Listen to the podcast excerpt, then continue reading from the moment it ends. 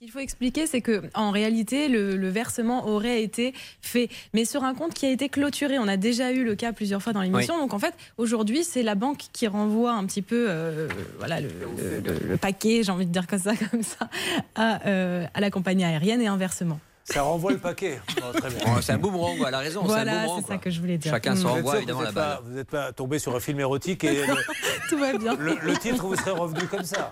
Bon, parce que Hervé Pouchol a eu un second rôle dans Renvoie le paquet Oui. il y a quelques temps, mais c'est vrai. Malheureusement, la carrière En s'est tout arrêtée cas, là. merci Ah, pour mais le je- soutien. je- euh, Et je l'ai renvoyé à Juste une Bernard. précision, c'est pas le compte qui a été clôturé, c'est la carte bancaire qui a été expirée. Est-ce qu'il y a un détail qui est vraiment vrai dans cette histoire où on n'est pas- Tout est vrai, Julien. On-